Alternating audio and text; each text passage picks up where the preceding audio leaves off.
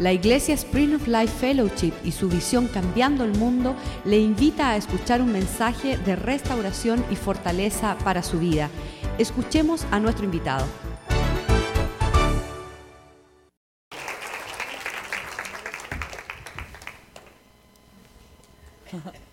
Entonces ya nos conocemos.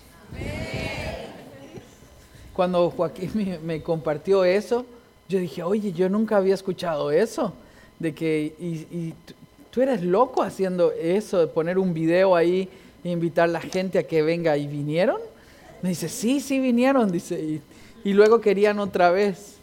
Entonces voy a predicar el mensaje de bendiga a sus hijos. No, mentiras. Hemos conocido a sus pastores, los hemos amado. Son personas que se le meten al corazón a uno, que lo aman mucho y esto nos ha llevado a estar acá. Eh, bien puedo estar, podía haber estado hoy como en 10 lugares diferentes. Eh, y yo no, pude llamar a mis amigos. de hecho, no iba a llamar a, casi ninguno de mis amigos. Pero una noche estábamos en casa y Joaquín llamó y entonces dice, oye, tú vienes acá, dice, eh, y yo quiero atenderles, ¿y qué podemos hacer? Y nos emocionamos. Y así es como estamos acá en esta, en esta mañana. Para Helen y para mí es un honor tener la amistad de sus pastores, compartir con ustedes, conocer la familia. Eh, nos hemos sentido muy, muy amados. Esta es nuestra pasión. yo nazco en una familia cristiana y luego me aparto en mi adolescencia. No tienen que hacerlo. Si usted creció en una familia cristiana, no tiene que apartarse. No hay nada afuera. Lo más emocionante está aquí adentro. Y, cuando, y a los 18 años, un día viendo una película en, en el cine, yo dije, ¿cómo me emociona una película y no me emociona mi vida? Y Dios la agarró en serio, entonces se me atravesó en el camino y se me cruzó y me ha hecho la vida más emocionante. No puedo, yo, yo no, andaba, no andaba experimentando nada malo. Lo único era que no tenía sentido mi vida. Eh, y Dios se me cruzó y me dio la aventura que yo no lo cambiaría por nada, por nada, por nada. Si yo volviera a nacer, le pediría al Señor que se revelara mi vida lo más temprano posible. Porque entre más temprano uno escuche su voz, uno tiene más dirección y ahora tengo la misma pasión que cuando tenía los 18 años, que cuando me convertí. Nunca ha bajado aquella pasión. Y Dios fue hablando a nuestro corazón de lo que íbamos a hacer y lo hemos vivido apasionadamente. Y dentro de esas cosas hermosas estaba Helen. 25 años vamos a cumplir de casados. Es una héroe ella. Y vamos, eh, tenemos dos hijos, Daniel y Esteban. Daniel tiene 22 años y Esteban tiene 18 años. niños, jóvenes especiales. Hay que cambiar eso, niños, ¿no? jóvenes especiales eh, que aman a Dios y que ahora yo tengo una gran expectativa, ¿qué Dios hará con ellos? Y tengo otra expectativa mayor, y abuelo, ¿de quién llegaría a ser yo? Esa es otra expectativa. Usted tiene que vivir con esa expectativa una expectativa de Dios. Lo comparto en el, uno de los mensajes, creo que es en el de los pródigos, que compartí el, día de ayer en el congreso donde estábamos. No, el de los pródigos, no, el delegado. El mensaje delegado, que yo siempre me preguntaba, ¿por qué Sixto? ¿A quién le ponen Sixto? Nadie aquí se llama Sixto, solo yo. ¿Ah? Uno no entiende esos misterios esos nombres tan extraños que le ponen los papás a uno. Dice, ¿era la novela del momento? ¿O el bisabuelo que se llamaba así? dice, le ponen nombres raros a uno.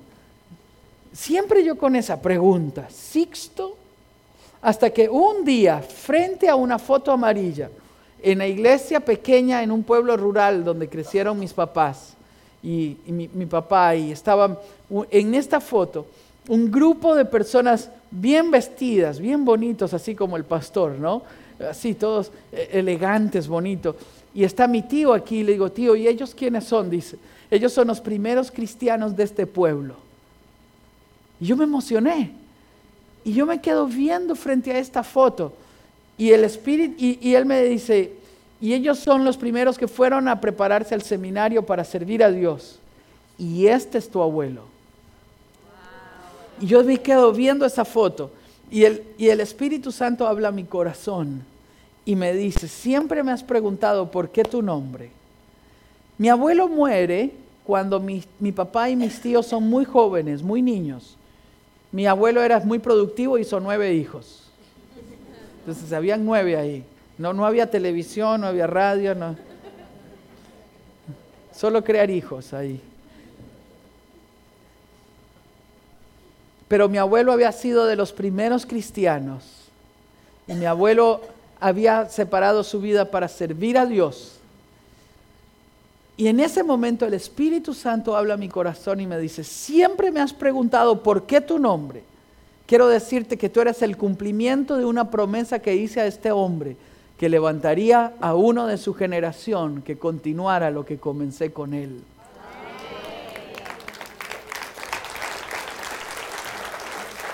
Entonces yo me emocioné. ¿Sabe cómo se llamaba mi abuelo? Ah, vieron el video también. Sixto Porras. Como, como casi 50 primos el único que se llama así soy yo. Déjeme decirle, nada en usted sobra, nada.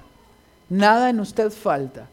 Usted es la persona correcta en el tiempo correcto. Y lo siguiente, el siguiente ingrediente lo pone usted con la actitud correcta. Yo quiero tener la actitud correcta para oír, para ver a Dios, para vivir apasionadamente mi vida. Y lo he dicho en otros mensajes. Mi mamá era de Nicaragua, mi papá de Costa Rica. Mi mamá, hija de, un amante de mi, de mi, abuelo. Dicen que tenía como cinco amantes oficiales. Vea qué abuelo el mío. ¿Ah? Nadie quiere tener un abuelo así. Y tenía, mi mamá tiene tantos hermanos que no sabe cuántos tiene. Y su mamá la regala a una tía. Y la tía la educa como una esclava. Tuvo que trabajar duro. En medio de esos dolores, eh, eh, cuando llega la adolescencia se convierte en una madre adolescente y luego aparece mi papá y ahí se unen. En esa historia venimos nosotros a vivir a Costa Rica y Dios nos, nos permite ser los herederos de una gracia porque Cristo en cumplimiento de su propósito se revela a mi mamá y habla a mi mamá. Mi papá andaba perdido, lejos de Dios, porque él se fue a los 13 años de la casa para trabajar, porque no había alimento suficiente. Entonces él tuvo que ir a trabajar a los 13. ¿Eres tú o eres yo, maestro? Soy yo. Soy yo. Sigo.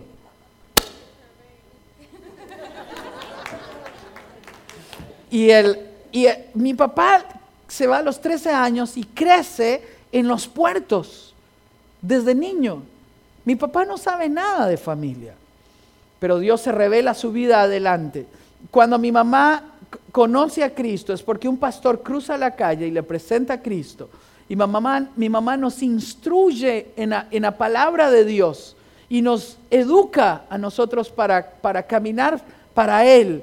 En medio de esta historia, en medio de todo esto, uno a veces se pregunta, ¿Por qué esta circunstancia tan adversa, tan difícil? Pero nada en esta historia sobra, nada, nada en su historia sobra, nada. En todo eso, Dios tiene un plan de eternidad. Y una de las cosas hermosas que yo disfruto hoy es saber que lo que mi mamá pasó, sufrió, eso que podía haber sido una historia repetitiva. Porque a menos que usted se encuentre con Cristo, y a partir del perdón sana las heridas del pasado, usted se convierte en una víctima que repite la historia. Pero Dios no nos llama a eso. Dios nos llama a nosotros a escribir la mejor de las historias, la que Él ha tenido planeada para nosotros. Déjeme traerle a un concepto riquísimo del Salmo 139. Dice el Salmo 139 que Él nos vio, que sus ojos vieron cuando estábamos siendo formados en las entrañas de la tierra, que Él, sus ojos nos vieron, ¿verdad? A mí me fascina ahí cuando el salmista dice, tu obra es maravillosa, Señor. Me parece que Dios trajo una revelación de quién era Él, ¿no? Y de la gloria de Dios en su vida. Y dijo, y todos nuestros días ya estaban contados. ¿Qué quiere decir eso? Que usted vive un reprise de una historia contada. Si sus días ya estaban contados, ¿qué estamos viviendo hoy? Una historia que ya se sabía. Una historia, ¿quién la sabía? Él la sabía. ¿Quién la sabía? Él la sabía. ¿Qué me toca a mí? Vivir la revelación de lo que Él ha diseñado y lleva mi nombre. Hay personas que viven aburridas en la vida y yo no lo entiendo porque no tienen la expectativa de qué Dios va a hacer y cómo Dios va a hacerlo. Yo tengo una expectativa que, que muchas veces me encuentro sonriendo solo, pensando, ¿y ahora qué harás? ¿Y cómo lo harás, Señor? ¿Y qué sigue en este camino, Dios mío? Yo ya he comenzado a amar a mis nueras. Y, yo no sé si las conozco o no las conozco. ¿Ah? Yo, yo, no sé cómo, cómo llegarán a ser, pero hemos comenzado a amar a nuestras nueras y a tener una expectativa de cómo serán. Y, ya hemos comenzado a amar a nuestros nietos. El otro día comencé a orar y a bendecir a mis nietos. Y Esteban estaba ahí, mi hijo de 18 años. Y en la tarde llegó a la habitación nuestra y dijo, papi, ¿puedo orar con ustedes? Le digo, claro. Dice, Señor, bendice los nietos de mi papá. Y yo me emocioné. ¿Sabe por qué me emocioné? Porque él comenzó a ver a mis nietos, aunque todavía no, no se ve como padre él. Eso está bien, a su tiempo. ¿Sabe una cosa? Yo tengo expectativa de lo que Dios va a hacer, una gran expectativa. Y es lo que quiero compartir con ustedes este, esta, esta mañana, ya mediodía casi. ¿sí? Yo vi las mesas donde están allá atrás, listas para el almuerzo. ¿Vamos a ir a almorzar? Voy a hacerlo corto para que vayamos a almorzar. ¿A qué horas quieres que termine? ¿Ah? Son las 12. ¿Ese reloj está bien? Ahora es la una. ¿A qué horas termino? ¿A las dos? Muy bien. Con razón su pastor les ama tanto a ustedes. Cierra sus ojos. Dios, háblame. Háblanos a cada uno.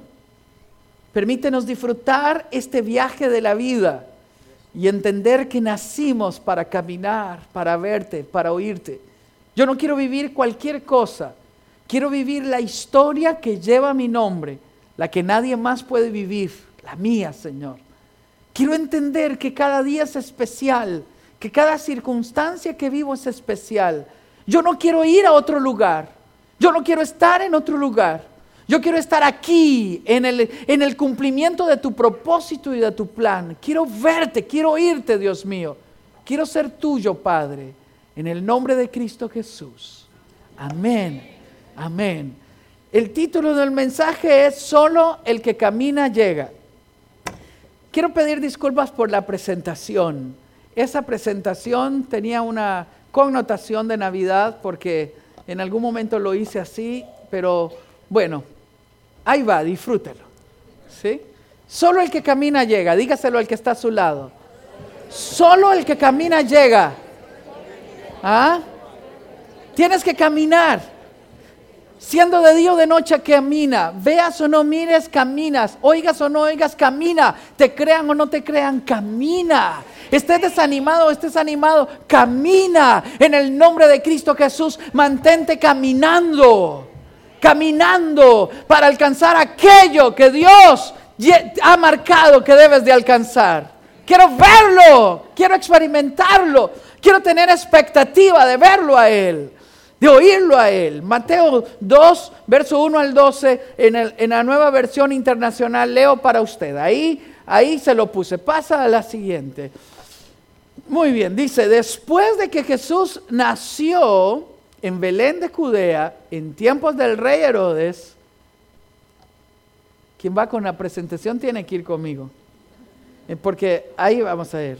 Estoy leyendo, ahora estoy leyendo. Perdona si yo metí, cometí mis errores. ¿Dónde está el que maneja allá? Ahí usted, tú le vas buscando. Tú tienes que ir conmigo. Vamos a disfrutar la lectura. ¿Listos? Mateo capítulo 2, verso 1 al 12. Después de que Jesús nació en Belén de Judea, en tiempos del rey Herodes, llegaron a Jerusalén unos sabios procedentes del oriente. Fueron, no eran judíos, eran del, del imperio medo-persa, donde ellos habían crecido estudiando los cielos. Preguntaron, ¿qué hicieron? Le voy a adelantar uno de los principios. Solo los sabios preguntan. Otra vez, solo los sabios preguntan. Y los necios se vuelven necios en su propia opinión. Pero le voy a adelantar otro concepto. Le voy a, ahí va, ahí va. Es suyo. Atesórelo. Hay partes del camino que no nos serán revelados hasta que no tengamos la humildad de preguntar qué sigue. Para que usted y yo nos mantengamos humildes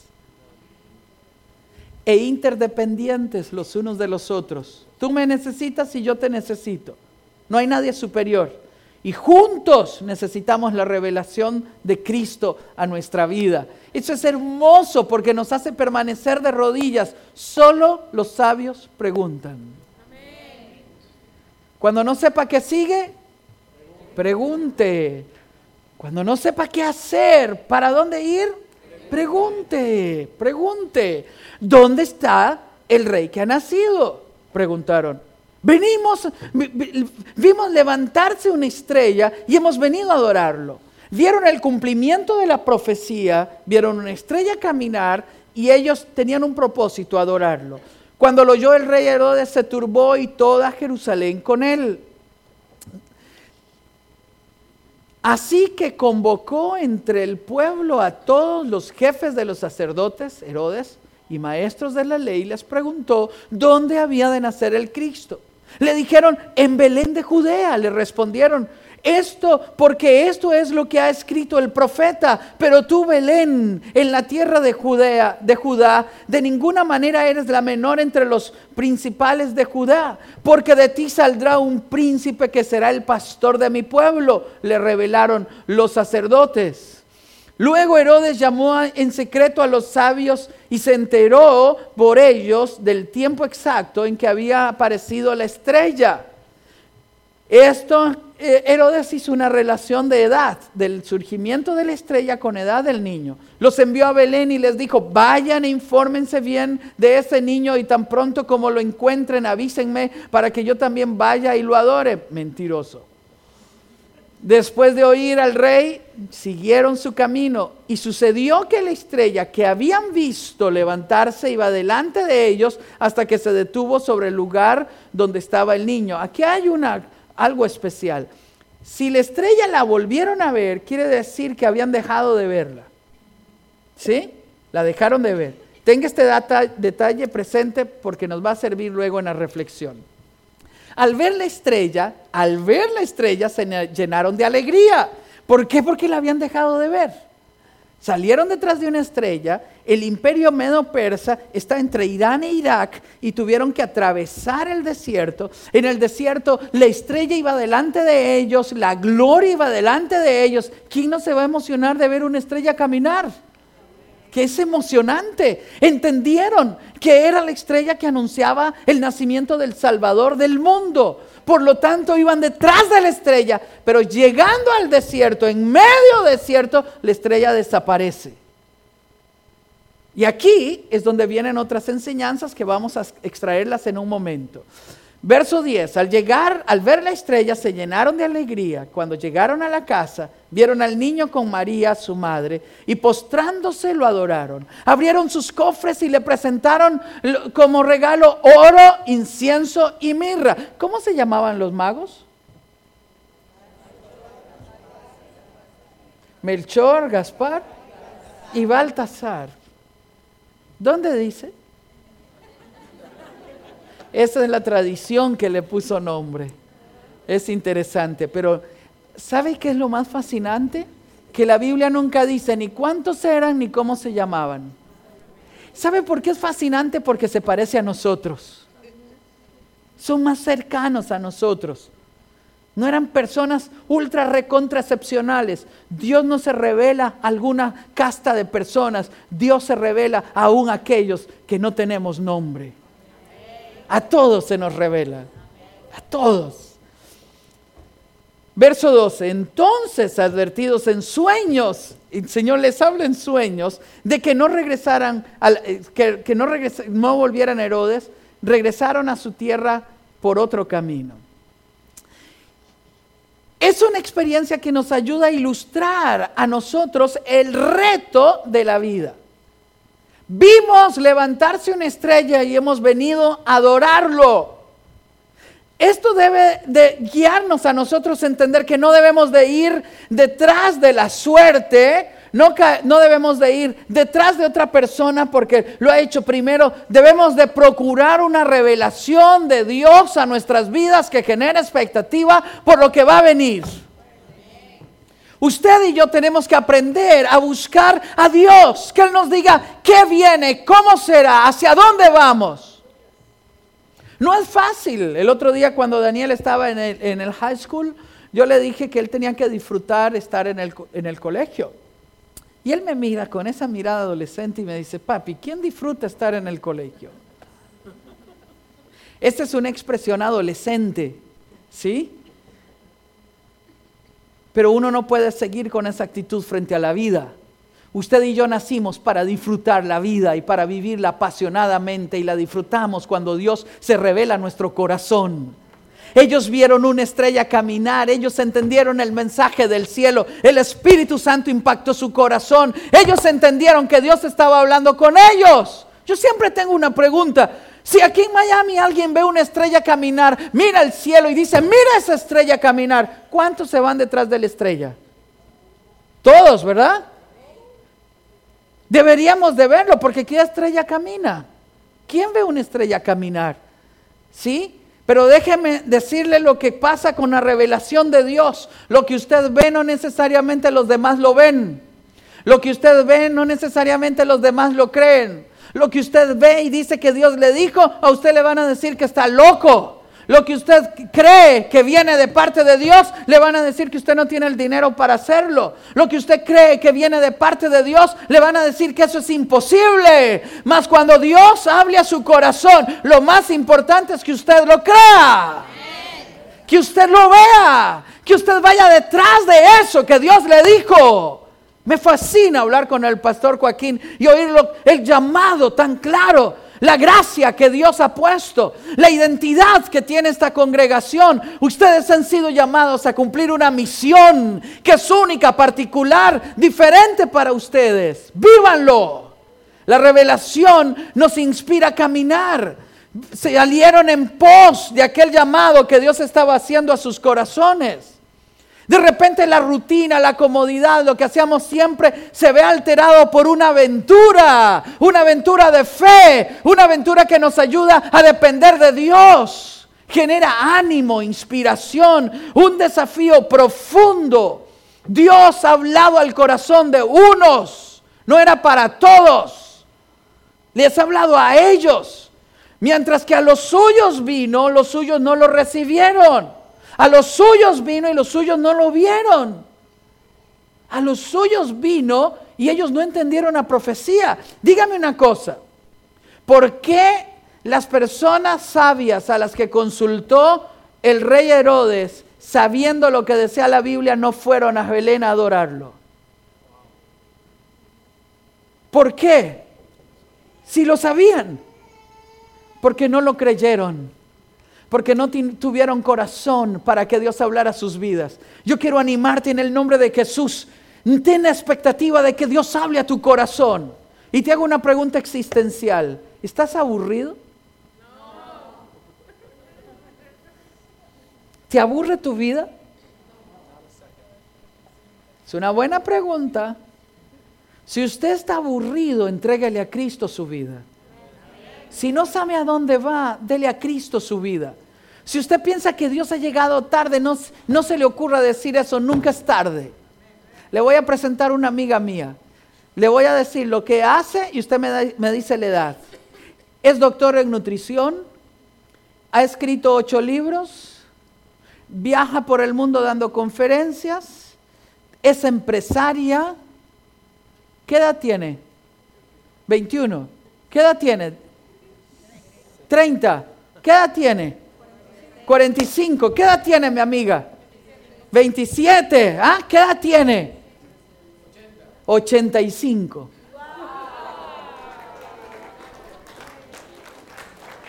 En aquel momento tenía 85. Escúcheme, escúcheme. Y había vivido casada con un psicópata que la amenazaba de muerte. Ella tuvo que terminar esa relación de matrimonio de tantos años por recomendación de 14 psiquiatras, porque peligraba la integridad de su vida y la vida de su, hijo, ¿no? Su hijo, su hija, su hija.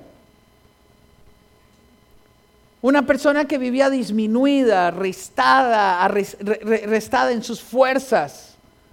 Esta historia que le he contado nace así. Un día, dijo ella, cuando yo quería jubilarme a los 65 años, el Espíritu Santo me fui a hablar con Dios y hablando con Dios, Dios me dijo, ¿qué te gustaría hacer que no has hecho? Y fue como si quitaran una tapa y se le quitaran la tapa y se despertara el gigante dormido que había dentro de mí. Toda esta historia, dijo ella, porque me ama como un hijo, comenzó a los 65 años. Le dije, doctora, ¿cuántos libros he escrito? Ocho después de los 65. Toda la historia de ella comenzó a los 65. Cuando nosotros la vimos en aquel momento a los 85 años, le dije, doctora, ¿y qué sigue? Me dice, una empresa más grande que la que ahora tengo. Su vida estaba comenzando. ¿Sabe cuándo comienza la vida de uno? Cuando uno se sabe llamado por Dios. ¿Sabe cuándo comienza a emocionar nuestra vida? Cuando uno entiende que nació para, para ir más allá de lo que mis ojos ven y de lo que mi cuerpo entiende. Nacimos para haber realizado el sueño y el plan de Dios. En el nombre de Jesús, no basta tener profetas, no basta ver señales.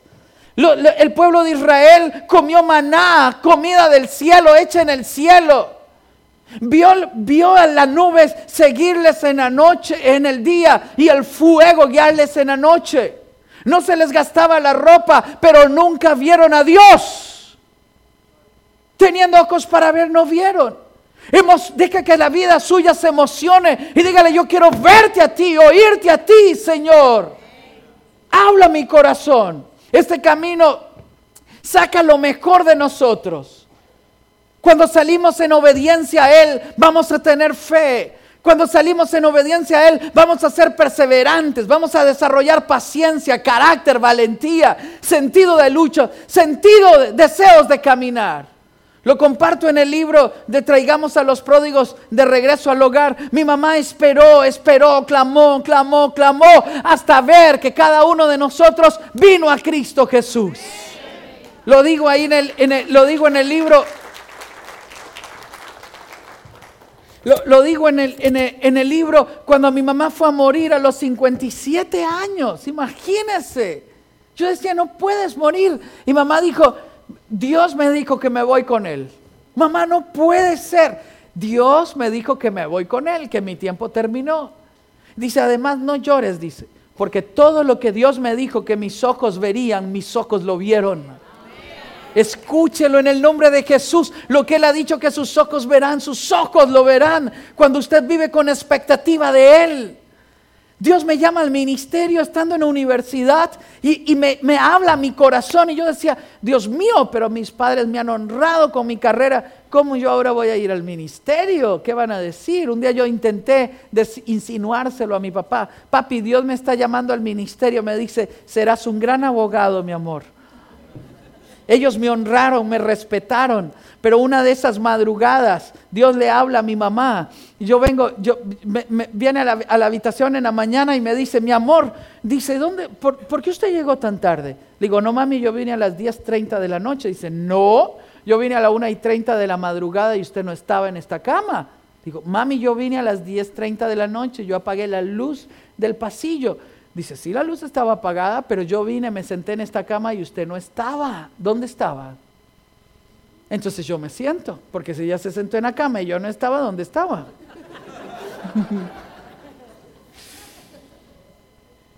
Dije, mami, yo vine a las 10.30 y de repente comienza a llorar y el espíritu comienza a hablar a su corazón.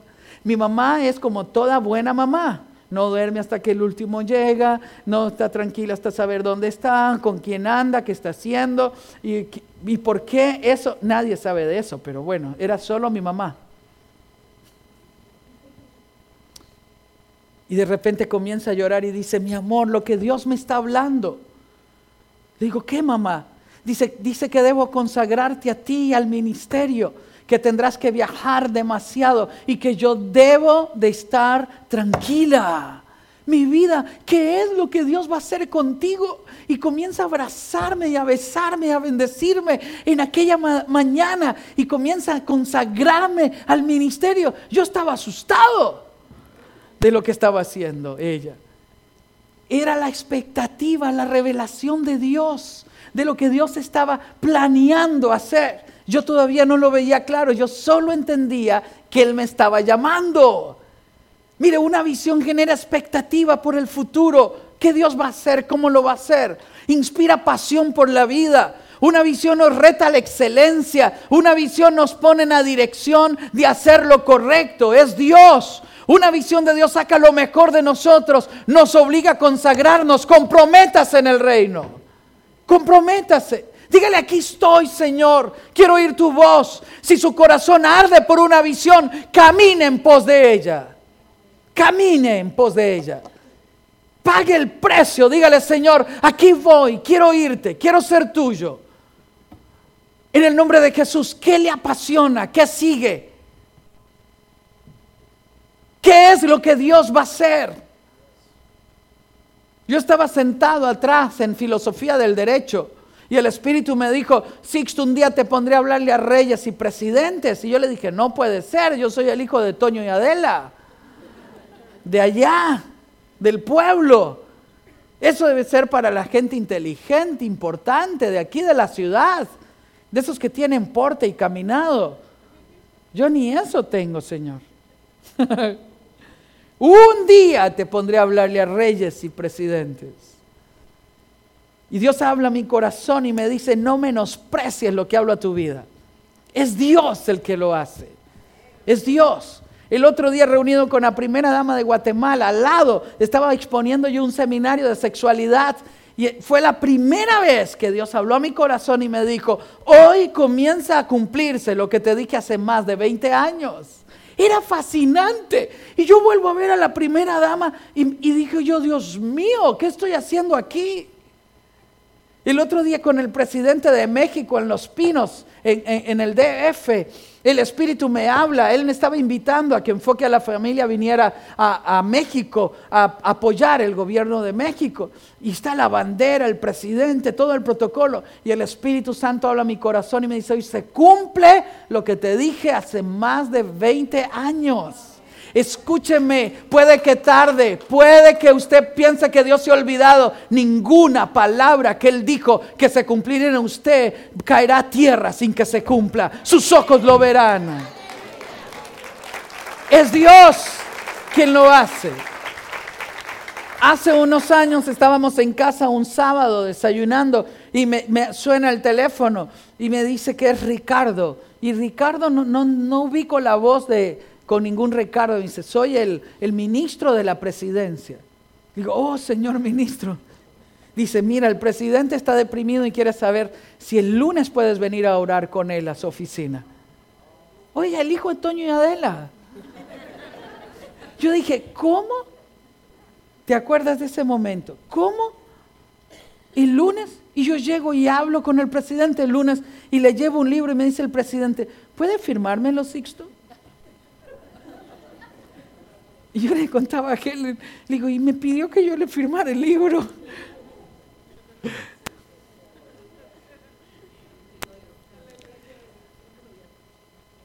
Hace más de 25 años Dios dijo que se iba a cumplir. ¿Qué sigue?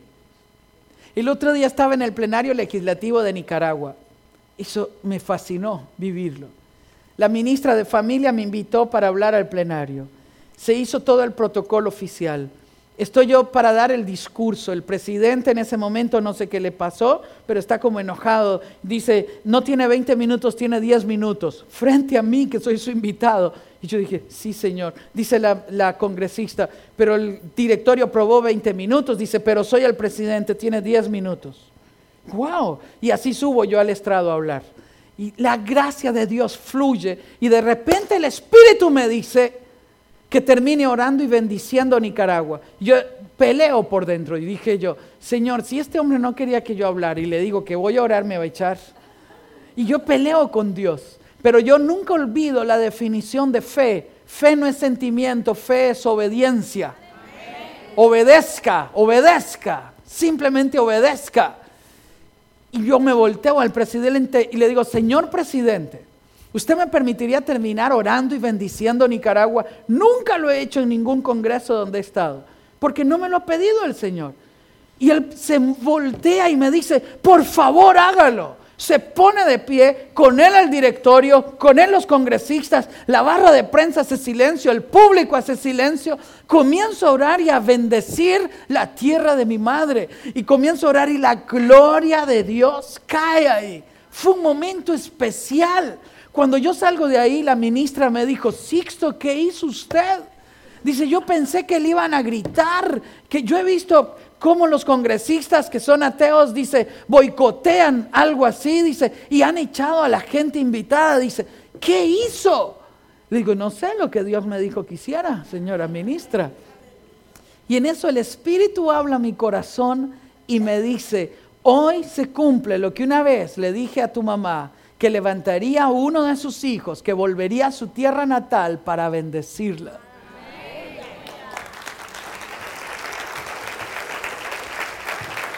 Escúcheme, escúcheme. Cuando usted sale en obediencia a la visión de Dios, la visión de Dios impactará a la generación que se levante después de usted. Y lo que Dios le, le habrá hablado a su corazón, un día se lo revelará a sus hijos y a sus nietos. Viva con expectativa. ¿Qué tú vas a hacer? ¿Y qué quieres que yo haga, Señor? Número dos, la estrella aparece y desaparece. Y en ese momento estamos en el desierto. Es duro. Es fácil seguir a Dios cuando hay milagros. Es fácil seguir a Dios cuando las estrellas caminan. Es fácil seguir a Dios en el palacio cuando la comodidad está ahí. Es fácil. Es duro seguir a Dios cuando el cielo se pone oscuro, cuando los milagros no están y cuando la estrella desapareció. Cuando la oración pareciera no pasar del techo y cuando usted siente que el cielo hace silencio y usted se pregunta, ¿y ahora? ¿Para dónde vamos? ¿Qué hacemos? Déjeme decirle algo. Ahí algunos se devuelven. Ahí la duda trata de asaltarnos y decirnos te equivocaste, no había ninguna estrella, esa fue una ilusión. Camine, aunque no vea, camine. Lo que usted ha visto es real. Lo que Dios ha dicho es real. Lo que Dios ha hablado es real. Usted camine. Nos lleva en el desierto, sinónimo de cansancio, de desesperación, de confusión, de falta de fe. Nos lleva en el desierto para fortalecer nuestra dependencia de Él. El camino es camino. Hay alegrías y tristezas, certidumbre y dudas, fuerza y debilidad. Es camino. Hay oasis, pero también hay desierto, ese es el camino. ¿Qué hacemos en el desierto? Uno se, queda pensando, ¿qué hago, Señor? Camine. Es el momento de usar la lógica, la inteligencia. Entonces los sabios se dijeron el uno al otro, ¿y dónde nacen los reyes?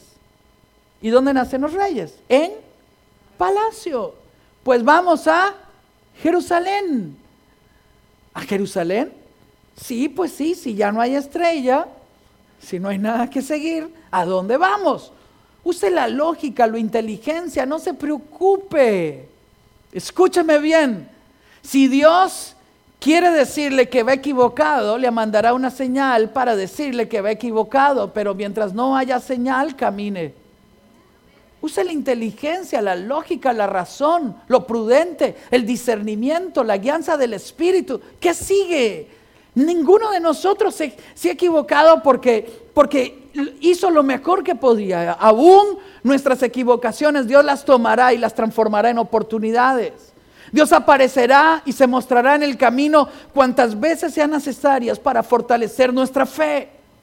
Son los desiertos profundos cuando más disfrutamos la gracia, la misericordia, el abrigo del Señor. Déjeme ilustrárselo. Mi amigo Ridolson y yo íbamos con un grupo de amigos para, para Argentina. Él vivía en Colorado Springs, yo vivía en Costa Rica, se iba a unir Guardo la trash, la trash de Chile era una gira por Bolivia, luego seguíamos Argentina y luego Chile y Paraguay.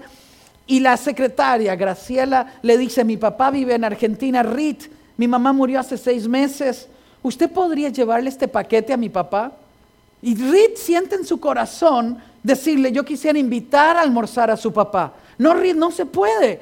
Mi papá es pobre, no tiene teléfono en la casa, eh, es un jubilado de casi 80 años que ha tenido que volver a trabajar en la peor crisis de Argentina.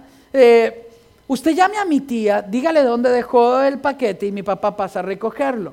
Graciela, a mí me gustaría invitar a su papá a almorzar. Nos vamos, venimos a Bolivia, la agenda es intensa, Rino nos recibe en Argentina y al día siguiente se le descompone el auto a Rino. ¿Casualidad? No, nada.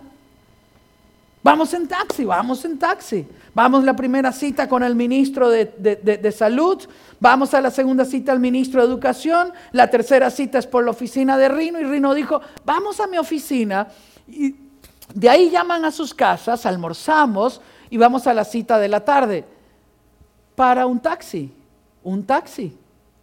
Una ciudad de 13 millones de habitantes. ¿Sabe cuántos carros de taxi igual hay? 50 mil taxis igual. ¿Entiende la estrella? Ahí para el taxi, ¡hey, taxi! Nos montamos, vamos cansados, nadie dice nada. Frente a la oficina hay un rótulo, nada sobre en esta historia, ni en la suya, que dice cruzada cada hogar. Y el término hogar llama la atención al taxista y pregunta, ¿y ustedes de dónde son? Waldo Latrash y yo estamos atrás, Rino y Riz ya han bajado y dice, bueno, él es de Costa Rica, yo soy de Chile, desde Argentina, y él es de Estados Unidos. ¿Y de Estados Unidos de dónde? Dice de Colorado Springs. Entonces el caballero tras el volante dice, no puede ser, dice, entonces él es el jefe de mi hija. Y comienza a llorar. Rich se devuelve y le dice, ¿es usted don Hilario? Dice, sí, yo soy el papá de Graciela. Era la hora del almuerzo. Y mientras almorzábamos, don Hilario tomaba nuestras manos y nos miraba y sus lágrimas caían sobre nuestras manos y él decía, pero ustedes no son ángeles. Dice, esto es imposible, dice. Aquí hay 50 mil autos igual al mío. Yo trabajo en un horario alterno. Aquí hay miles de calles, aquí hay más de 13 millones de habitantes. Dice, y eso me tocó el corazón. Y él dijo, yo pensé que Dios se había olvidado de mí.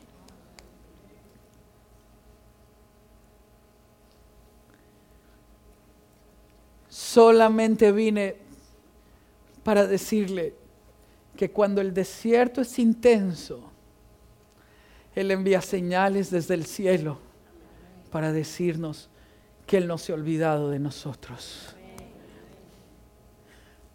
Que estamos por ver la gracia de Él.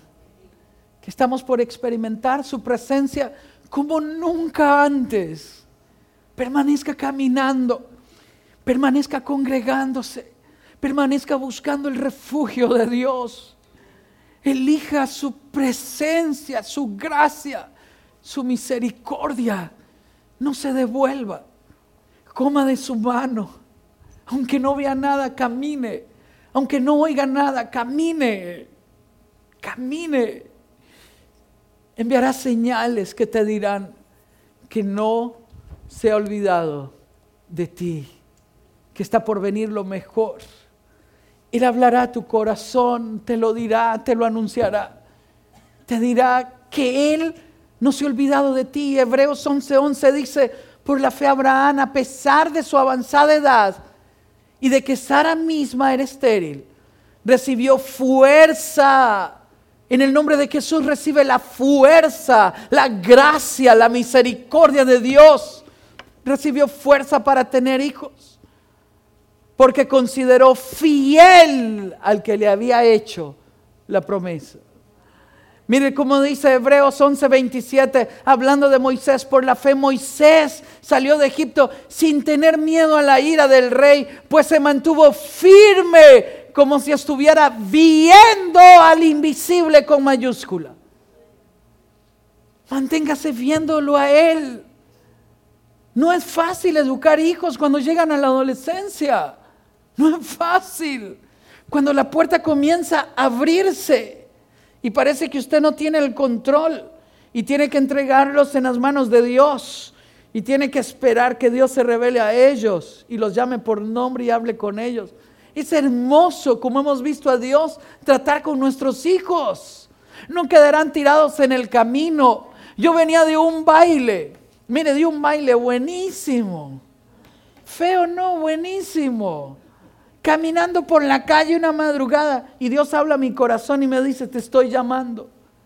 De rodillas caí a la orilla de mi cama y le di mi vida a Cristo.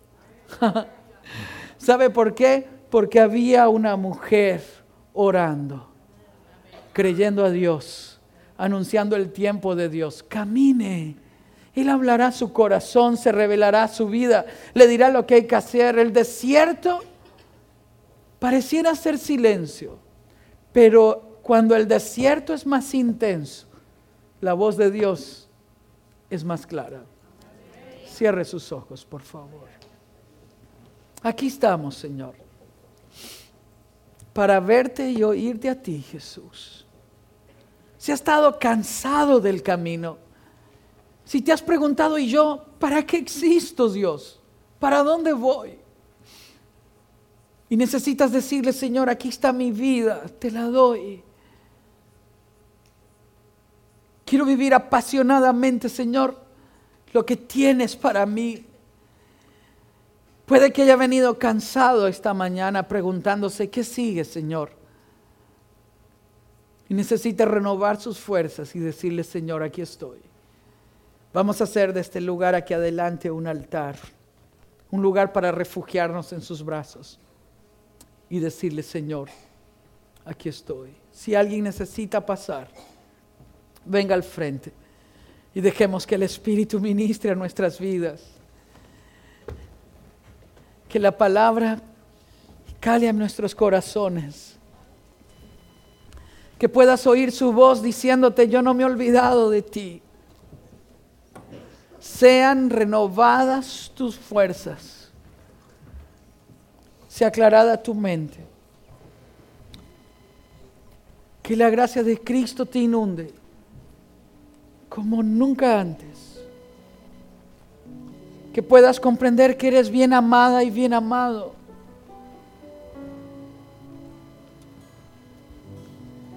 ¿Quiénes eran los magos? ¿No eran el pueblo de Israel? ¿A ellos no había venido? Vivían al otro lado del desierto. Pero el corazón sensible de estos hombres les permitió ver a Dios. El corazón sensible de estos hombres les permitió oír su voz. Llegaron a una casa humilde en Belén, se arrodillaron, le dieron su alma al rey que había nacido. Dale tu corazón al Señor, dile aquí estoy, Señor. No hay otro lugar donde quiera ir sino a tu presencia. Aquí estoy, Señor. Aquí estoy, Jesús.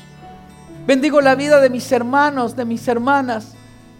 Caminantes todos nosotros, Señor. Algunos atravesando desiertos, otros oasis, otros despertando a la vida y preguntándote qué sigue, Señor.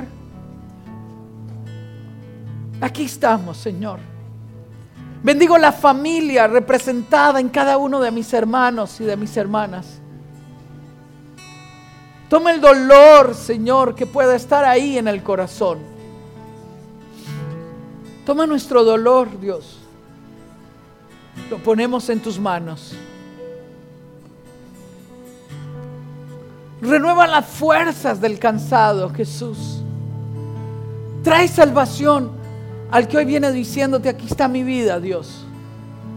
Trae salvación, Dios. Trae esperanza. Te bendigo en el nombre de Cristo Jesús. Bendigo tu familia, tus sueños. Bendigo la fuente de tu trabajo. Bendigo tu familia cercana y distante. Pido a Dios que Él tome la carga de tu corazón, la lleve sobre su hombro. Que Él traiga a tu corazón fe, fuerza, esperanza, paz. Se ha renovado, se ha renovado tu aliento, tu fuerza, porque Él ha fijado sus ojos sobre ti y ha tenido de ti misericordia. Te bendigo en el nombre de Cristo Jesús y proclamo a Cristo el Señor de tu vida.